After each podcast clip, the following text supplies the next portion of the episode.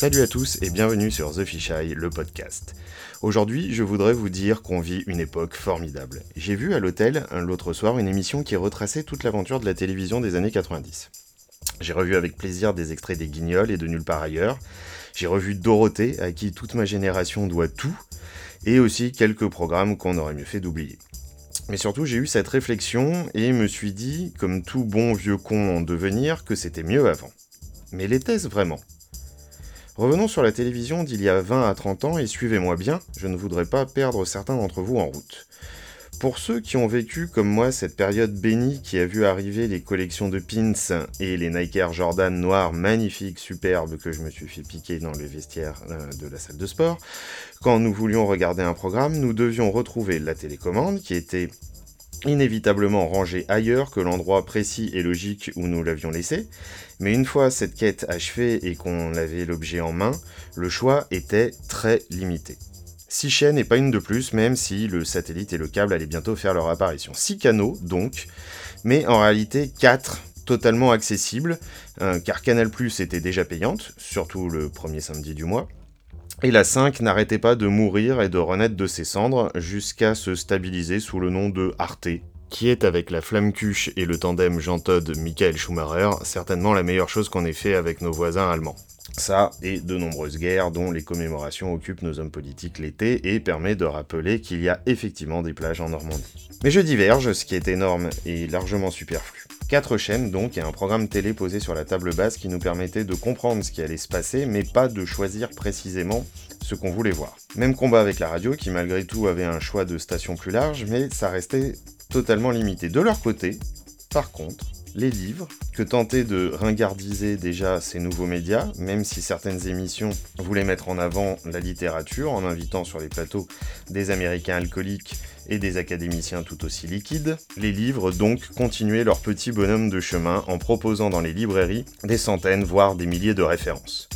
Bien sûr, à cette époque, les auteurs étaient limités au bon vouloir des maisons d'édition, et il y avait malgré tout quelques éditions euh, à compte d'auteur, mais que les libraires mettaient peu euh, en avant. Mais tout de même, l'offre au lecteur était à la fois plus importante et son choix plus libre que pour le téléspectateur. Les deux camps s'opposaient d'ailleurs violemment autour des tables familiales des dimanches et des machines à café des lundis, à coups de tu feras mieux de lire plutôt que de t'abrutir devant la télé, pour les uns, et de oh l'autre il sait même pas qui est Sandrine Ferrer pour les autres, si tant est que quelqu'un ait jamais su qui était Sandrine Ferrer. Très curieusement aussi, à l'intérieur de chacun des deux camps, on aimait se flageller soi-même, dans une tendre remise en question, avec des il y a quand même jamais rien à la télévision, ou des il file vraiment le Goncourt à n'importe qui. Mais passons et laissons le temps filer. 20 ans s'envolent et nous sommes ici ensemble. Et au passage, enfonçons ce qui pourrait sembler être des portes ouvertes. L'accès démocratisé à l'informatique et l'avènement des dizaines de réseaux sociaux a complètement et heureusement transformé notre accès à la culture. Aujourd'hui, j'ai la possibilité de voir, d'écouter ou de lire ce que je veux, quand je veux. Bon, à condition quand même d'avoir de la 4G ou du Wi-Fi. Cette capacité d'offrir rapidement et largement à qui le souhaite ce que nous avons en tête a vu également émerger une offre titanesque et nous a transformés en boulimiques de médias. Alors il y a à boire et à manger et de toute façon tout ne peut pas plaire à tout le monde tout le temps.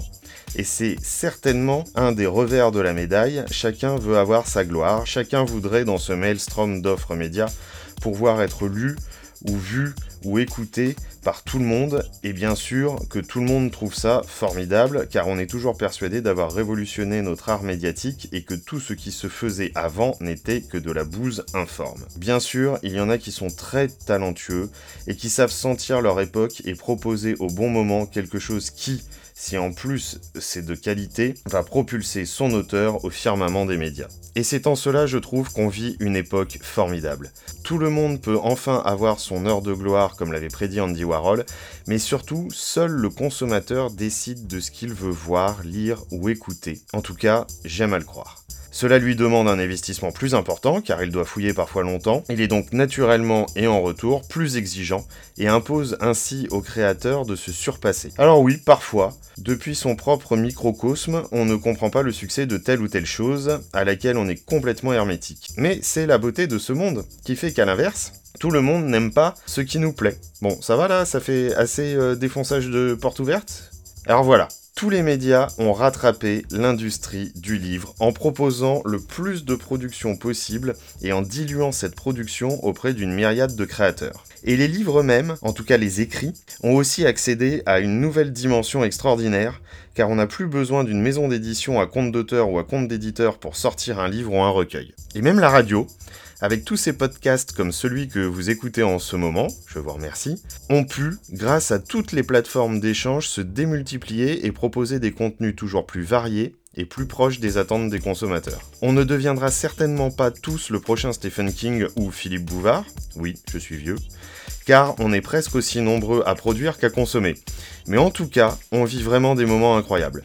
Et très personnellement, même si j'adorerais évidemment que mes productions soient plus lues ou écoutées, je prends déjà un sacré pied à les faire et à partager et échanger avec vous tous qui me suivez. Je vais de ce pas aller continuer mon exploration de ce monde fantastique, que j'idéalise peut-être un petit peu trop, mais c'est mon côté candide. Je vous dis à bientôt.